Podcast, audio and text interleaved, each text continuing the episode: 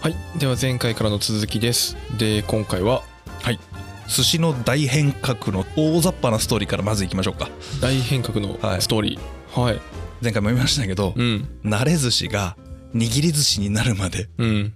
形変わりすぎだろおーそうなんだはいもう4回転換点があるんで、 4回、はい4回かはい、もう本当はもっと細かく言うとねいっぱいあるんですけどそれはまたおいおい話をしてきますのではいまず慣れ寿司元祖ですねうんこれを本慣れと呼び習わしています、本慣れ、はいまあ、本慣れ寿司ですねあー本慣れ寿司、はいこれ本慣れ寿司というのは本慣れ寿司じゃない違う慣れ寿司が出てきたんで本がつくんですよあねー本ミリみたいなもんかそうですそうです、はいはい偽物が出てこない限り本物っていう名前がつかないんで、うん、はい、まず元祖慣れ寿司は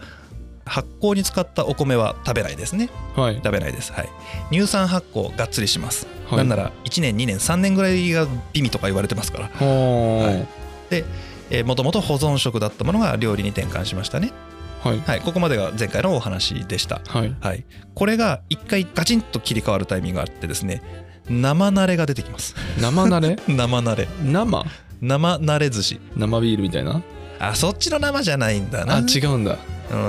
ん、生半可とか言うじゃないですかあはいちーょっと中途半端です中途半端なやつ、はあはあはうん、浅いよっていうああーそういうことねそっちの意味での生ですねはあはあはい、なんで発酵途中なんですよ途中や発酵が浅いっぱ途中になったんだはいうん前回の話大正解ですね正解だね、はいそうするとねお米は溶けきらないんですよおー結構塊残るんですよそうなんだはい、でお米食べれたら食べたいじゃないですかまあもったいないもんもっねたいないんですよお米農家さんからしたらおこれ捨てんのってなりますからうんなるねだから米食べ始めますおうまあ当然の流れっちゃ当然だよねまず1個変換がありますよねは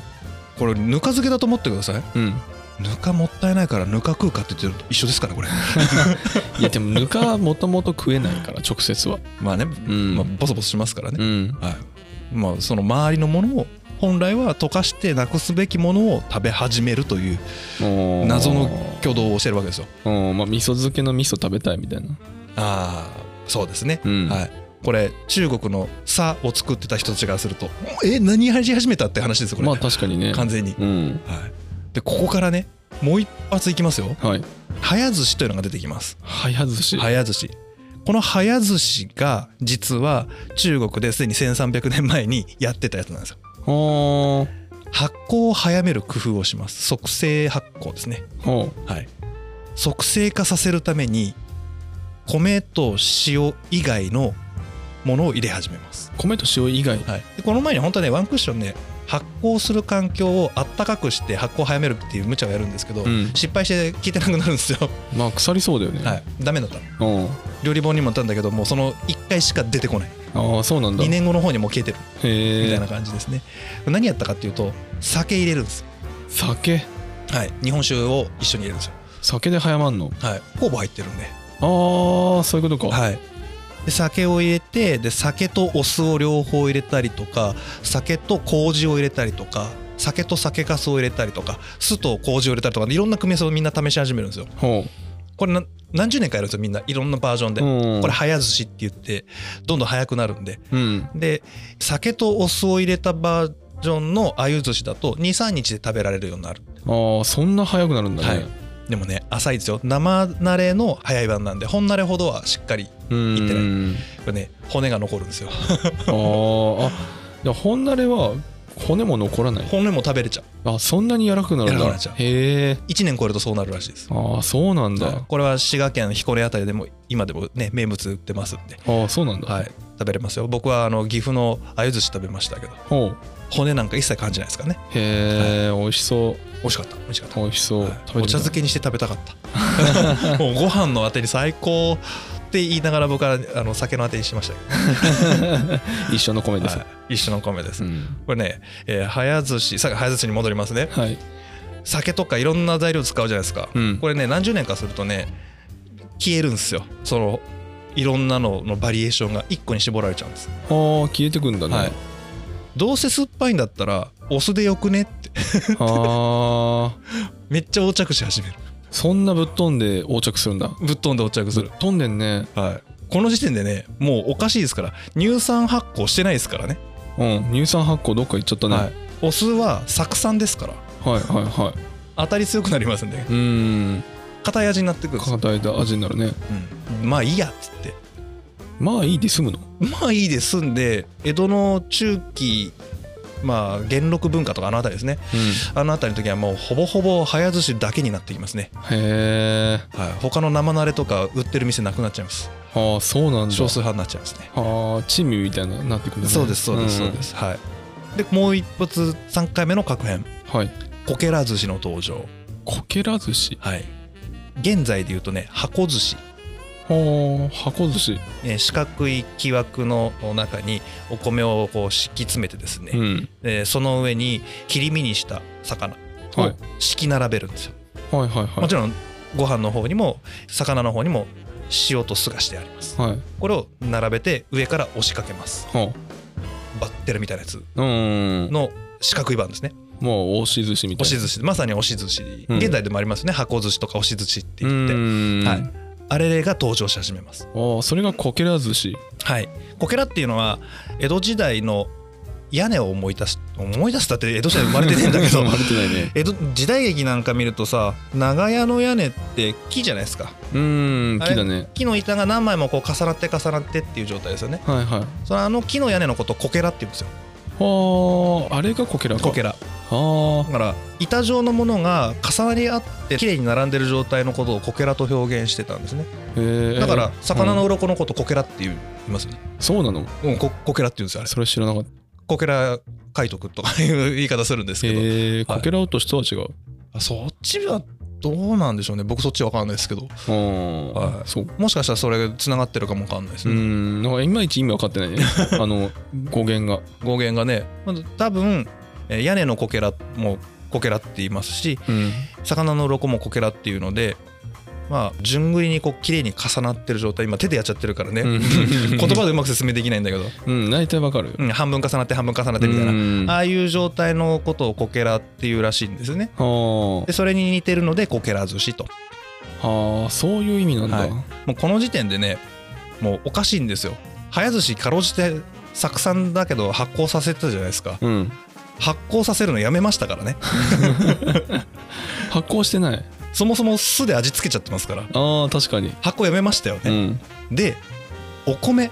ほそもそも飯をメインにし始めましたよううん ね丼飯みたいになりましたよね丼物だねわけわかんないですよねちょっとこれ本慣れから比べたらもう意味不明なんですよもうそうだねなんか原型はないよね原型ないですよね、でこのこけら寿司が、えー食べる時に、まあ、結構大きい4寸角とかでやるんで4寸だから1 5センチくらいかなうんおー1 5センチ1 5センチのやつで作ってでそれを食べる時にもしくは売る時にうん12トン分で切って、うん食べやすいサイズにして売ってたんですけはいはいどめんどくせえな切るのうん初めっからこのサイズにしとき ゃやなるわけですよおうでねこれもう押しかけるのもめんどくせえなってうん重しを置いて何時間かおお置かなきゃいけないじゃないですまか、あ押し寿司は時間かかるもんね固めるのにはいまあ、あれはねもう押すのはあれ発酵じゃなくて味をなじませるために押してるんですけど、もうんうこの押しもめいいや手でやっちゃほうでもうはそもそもどうせ金だからううん切った後のサイズにしとこうかほうで握り寿司、うわあ割と横着したらそうなったんだははい、あだからね初期握り寿司は、うん今でいうネタのところの魚ですよね、うん全部のネタが味付いてますあー前々回言ってたねそうなんですこれはなぜかっていうと原型がこけら寿司とか早寿司から来てるから、うん魚とかまあエビとかありましたけどねうん全部手仕事をして味をつけておくものだったからなんですねうーんそれが簡略化してた結果握り寿司に行っただけなのでもともとネタに味つけるべきものなんですねああそういうことか、はいだから漬物も乗っけるイメージだねそうなんですよだから漬物に塩入ってなかったらな何やこれってなるそうそう漬物寿司だったはずなのになんで使ってないのっていうのが今の握り寿司なんですおー確かに、だから今僕が言ったここまで今日ここまでにしようかと思うんですけどここまでの転換は江戸時代までの話です、ああ江戸時代まで、はい、江戸の1800年代前半くらいまでの話ほここから幕末明治大正昭和にかけてまだ何回か切り替えありますからねうほう確かに現代のその漬物じゃない寿司になるためにはまだなんかないとそうなんですよそうはいこかれないもんね江戸の後期ですね1800年代後半うん1850年代にペリーが来航するんでそのちょっと前くらいにうん手仕事をしない横着寿司が出てくるんですよねはそれが現代の握り寿司ですよ要はあはあその頃まで出てこないんだ、はいもう本慣れから比べたらこの変わり身のひどさもうおかしくね寿司の原型はないで、ないはあ、漬物だったじゃないですか漬物でねこれね面白かったのがあんまり今回は詳しく話さないんですけどうん漬物がなくなっちゃったんで困るんですよやっぱ食べたいんですよ、うんで塩辛がもう一回復活して塩辛として別ルートでいくんですよあーまあ発酵したものの方が美味しいっていうのはもちろんあるもんね、でこれだけ変わってくんですけどちゃんと本慣れ生慣れも消えずにずっと残り続けるんですはそのルートもちゃんとありますあはあるんだ、い、はい、まあそうだよねたくあんはなくならないのと一緒だよね、そうそうそう今言ってる寿司は大根にこう塩つけて食えみたいなご飯のもうよくわからないことになってるもうなんそうだこれそうって いうこの2本のルートがずーっとだ1個は本慣れの正当進化はい要は作り方をちょっとバージョンアップしてちょっとバージョンアップしながら2000年間ずっと来るみたいなストーリーと一方で もうわけわからん魔改造の連続のルートがあーさすが日本人、ははいい、本流の方で残っていったのが今の船寿司とか鮎寿司とかはいはいあっちの方ですねうーん、ちゃんと今でも量は少ないですけど残ってますよねうんうんはいそうかあっちが本筋のそうなんですよまあ本家みたいな、はいうんだから彦根の方々胸を張ってくださいおう岐阜の方々もうんはいほんとそうだねただ江戸時代岐阜の長良川の鮎寿司うん尾張の名物になってますけどね終わり終わり名古屋の名物として出されてますけどねあそうなんだもうそれも調べてて一通り読みましたけど、うんうわ面白いと思いましたよねそんな話もあるのそれ多分ねそれだけで1話いっちゃうんで次回概略話しますねそれはね、はい、そうだね、はいぜひ今日はねあの生慣れ誕生のところもうちょっとだけ解像度上げて話してみようかなと思いますはい大体ね1回目の変換期が、えー生慣れになるところですねはい鎌倉時代から室町時代にかけてですねほう鎌倉時代鎌倉幕府成立が1185年ほいい国じゃないですよ今1185年って言われてますよ今うああそうなんだ今の教科書そっちで書いてますね、へえ、はいえーどうでもいいですけど で、えー鎌倉幕府が1333年に滅びて1336年建武の申請でそこから室町幕府になるとうん歴史の授業でございます、ははいいこれこれは置いときましょ、はいうはい、で室町時代の終わりっていうのは一応江戸幕府ができるまでなんで、 うーん1600年頃まで含めて今日お話しますねはいまず鎌倉時代一気に寿司が日本の遠くの方まで広がっていきますはいというのはですね本慣れを食べていた時期、えー貢ぎ物として受け取っていた時期っていうのは、うん一番東の端でも静岡あたりなんですねああそうなんだ、はい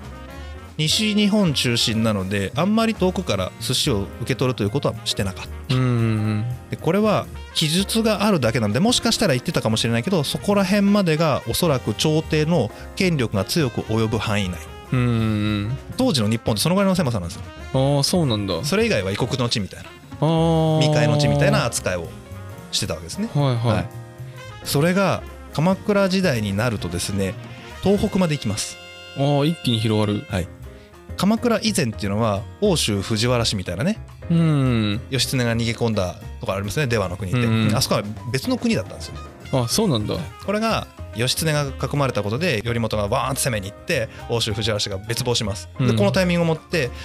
あの北海道以外の本州が全部日本として併合されるみたいなあここれはあの政治的にとかじゃなくても感覚的な問題だと思いますけどね、うーんでこれで一気に東北まで寿司文がわーっとこう広がっていくんですねうんで比較的こう豊かになってくるというか力がついてくるんで庶民が酒を飲むようになったりとかほこれ味噌汁の回でも言いましたけどみんな味噌汁を飲むようになったりとか家で味噌を作るようになったりとかううーんでそこそこご飯も食べれるようになるとうんで漁師さんがね魚取ってくるじゃないですかはい余りますよ 余る取りすぎちゃったら余っちゃうこともあるわけですよああそれはもちろんあるだろうねお裾分けするにも限界があるわけですよ、うんどうするって言ったら保存したいわけですよね、うんで干物作ったりも当然してたんですけどこの時代になるともう漁師さんが余った魚を寿司に変えてきますねああ漁師さんはがやってたそうはもうそういうのくらい庶民にある程度は浸透してきているとあうんこれ何がすごいかっていうと漁師がすごいとか庶民までああそうなんだっていうよりは貴族以外の人たちが食べ始めたってことなんですよああ高級食品だったもんねそうなんですもう天井人しか食べれなかったものを、うん武士なんかももう当時ヤンキーですかね荒くれ者ですからうんああいう人たちだったりとか豪族だとかお寺の人だったりとかいろんな人たちが寿司を口にするようになったっていう時代なんですね。でちょっとえー食材もいろいろ増えますね。前回なかったのだとハモとかねイワシとかドジョウとかナマズとか、おおハモも入ってくるんだねそうそうそうでお寺さんなんかだとナスとかミョウガとかタケノコとかほうほなんか野菜もつけてるんですよ。うおおそうなんだ普通に漬物っすよこれ。 漬物だねただのもうね漬物、うんはい、なんでか知んないけど貝はなくなる、貝はなくなるはい、なんでかなよくわかんないですけあどあなんか腐敗とか水が多いとかなのかなかな脱水難しいよね貝ってああそれがあるかもね脱水したらなんかこんな豆粒みたいになっちゃうよああそうですね、うんね難しいんじゃないじゃあ古代のアワビの慣れ寿司すげえなまあでもアワビはあでもアワビもちっちゃくなるもんねかなりなるなる乾燥すると干しアワビとかちっちゃいもんちっちゃいよねどうなんだろうねまあでも水は関係するんだろうねうんまあアワビはそれなりにそこまでしても美味しかったねうんやってみてやん ないよなんでなんで急にそばにさ魚やらしてよ普通 にああそっかそっかうんそうだねはい まあ脱線しちゃったけど、うんこれでまあ要は庶民が食べるようになったわけですよ、うん庶民とかあの荘園の豪族とかね荘園主とか武士が食べるようになったらうん米を捨てるなんてなんてもったいないことしやがるんだというのが自然に湧いてくるわけですよね、まあそりゃねはいで早く食べたい早く食べたいもうとっとと作ってとっとと食いたいとうんでめちゃくちゃ酸っぱいからそんな酸っぱくなくてもいいよ軽くてうんということで熟成期間を減らしますほだからこれが生慣れの誕生ですね、うはいはいはいはい、ここでねすごく大事なことは米を食べ始めたっていうこととほどほどでいいよっていううんここに日本人の思考がいっちゃうわけですよねほうはい、で実はこの生慣れの登場によってこけら寿司につながるルートが今ポンってできたんですよ早寿司以外のルートでああここで分かれてくるのかそうこれ室町時代の話なんですけどまあね発酵が浅いと骨めっちゃ残るじゃないですかうんで魚の処理の仕方が変化するんですよねほうほうほうもう骨取っとこうってああ骨残っちゃうから取る骨をちゃんと三枚におろしてねうん切り身にしてさ骨のない状態でつけようっていう発想になるわけですよはそれと米を捨てるなんてもったいないから米を食べようぜっていういうんことにつながるんですね、でねここで非常に重要なポイントが寿司の外側にあるんですけどほう室町時代ってありとあらゆる文化とか技術とか産業が発展した今まで室町以前までの時代の中でねうん最も日本が豊かだった時代なんですよそうなんだ一回室町時代にもう三代将軍足利義満ぐらいにピークを迎えてそこから戦国に向かってこう文化も経済も加工してきますよねうん再度同じ水準まで復活するのは江戸時代に入って50年くらい経ってからの話なんではなんでこの古代中世の時期の中で最も豊かだった時代が室町時代だって言われてるんですねあはあそうなんだはねいだからお酒が豊富にもうふ豊富ってわけじゃないけど普通に作れるくらいのうん状態になるのとご飯の技術発展があってもうお米の回でやったんだけど覚えてないですよね小藍が姫いって柔らかい今のご飯にかなり近い状態になって普通に食べて美味しくなるんですようんおこわにお魚の黄身のせても歯ごたえが違いすぎてあんま美味しくないですよね、ああバランス悪いはいうん柔らかいものと柔らかいものだから食べやすいわけじゃないうですか、んこの状況が整うのが室町時代の中期頃なんですああそうなんだはいここは結構でかいんですねああまあ組み合わせが良くないと流行らないよねそうなんです、うんで酒もある程度醸造して良くなるうんこれはあのまたお酒のシリーズやるときにお話ししますけど鎌倉時代って結構ね質素倹約というか質実剛健主義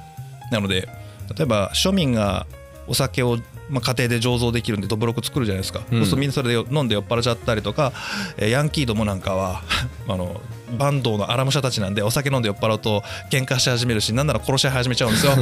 だからもう執権北条家としてはもう酒禁止おう全部没収って言って鎌倉の市中からな何十たるかもう全部没収して二度と作んなってへえそこまで行ったんだもう酒作ったら本当に首跳ねるよみた いなとこまでやるんですよあところが室町幕府ってそれしないんですね、あしないんだうん京都の町とかで別にこうみんな作るんですけど、うんあーもう荒らさないでねいいよ分かった分かったじゃあ酒作っていいから税金ちょうだいって言ってあーこれあの日本最初の酒税の発生なんですけどあーここで酒税かそうこれはね室町幕府自体が自分の軍隊持ってないんですねあそうなんだ守護の人たちがもうあちこちの領主がいてそれ守護って言うんですけどその人たちに頼んで働いてもらうみたいなそういうスタイルルなんですねだから統制するのに警察権の力が弱いんでうんだったら許すからその代わり税金を納めてねっていうスタイルで、あーはそういうスタイルだったんだねい、なので緩くしたおかげでいろんな食文化がね発展した時代でもあるんですよ、はいはいはいちなみに室町時代ってここからですよこの頃から料理に味付けをがっつりやるようになるんでああこれまでは料理は無味でやるものが基本だったわけですか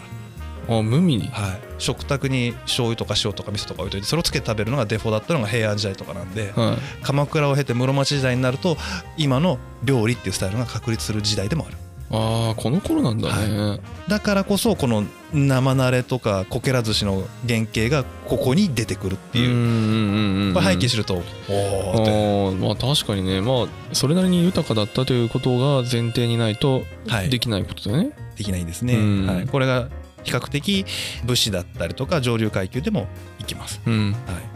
い、というところですねほうここまでで生慣れの話ですな生慣れとなんか響き悪いよね生慣れっていうとなんか生ゴミじゃないけどそっちのイメージに引っ張られちゃうなはい、これはあれですよ安倍の生命とか好きな人陰陽師好きな人だったらもう生なりに頭いってると思いますよ生なり生なり人間がね怨霊に取りつかれて鬼になるんですよほう鬼になる過程の半分鬼のやつを生なりって言うんですよああ汎用みたいなやつかそうですなる手前のやつへえ生なり、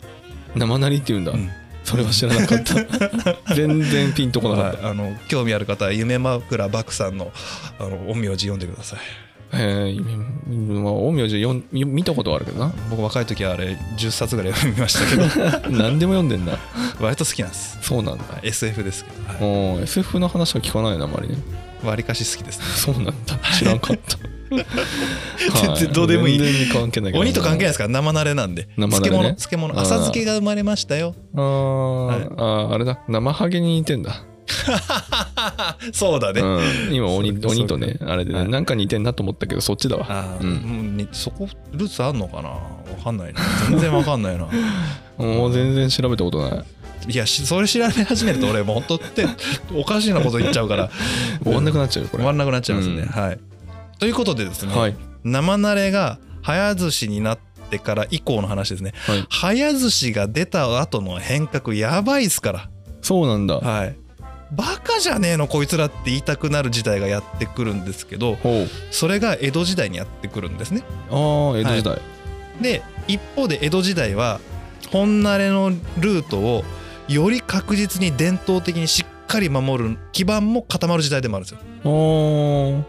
もう動かすなほ古来のやつをずっと守り続けろみたいなうはいルートもあるんでこれをざっと一気に1話で頑張って話せれたらいいなと思ってます 希望的観測だって長いんです江戸時代って江戸時代長いんです鎌倉時代ってなそこそこ年数あるんですけどうん1100年代の終わりじゃないですかスタートが、うんうんで1300年の頭に終わるんですようん考えてだよ江戸時代って264年あるんですよはいで最も文化がいろいろと動いた時代なんですよは日本の歴史い上でも、うんうんこんなねそれを2つのルートを同時に一気に話 す相当はしょりますよまあ400500年分か2つではいでもでもまあ江戸時代だけなんで260年ちょっと270信長ちょっと出てくるんで270年分くらいあの260年かける2でしょ、ああそういうことか、 うん、だから結局500年分ぐらいの歴史なのよ要は縦に1列並べるとそうね直列つなぎする とね乾電 池かいや俺のイメージそんな感じだったけどああ確かにでも実際そういうことよそうですねかいつまんでエピソードだけを言いながらなんでこうなったんっていう感じの動きをちょっと紹介しようかなと思いますはいわかりました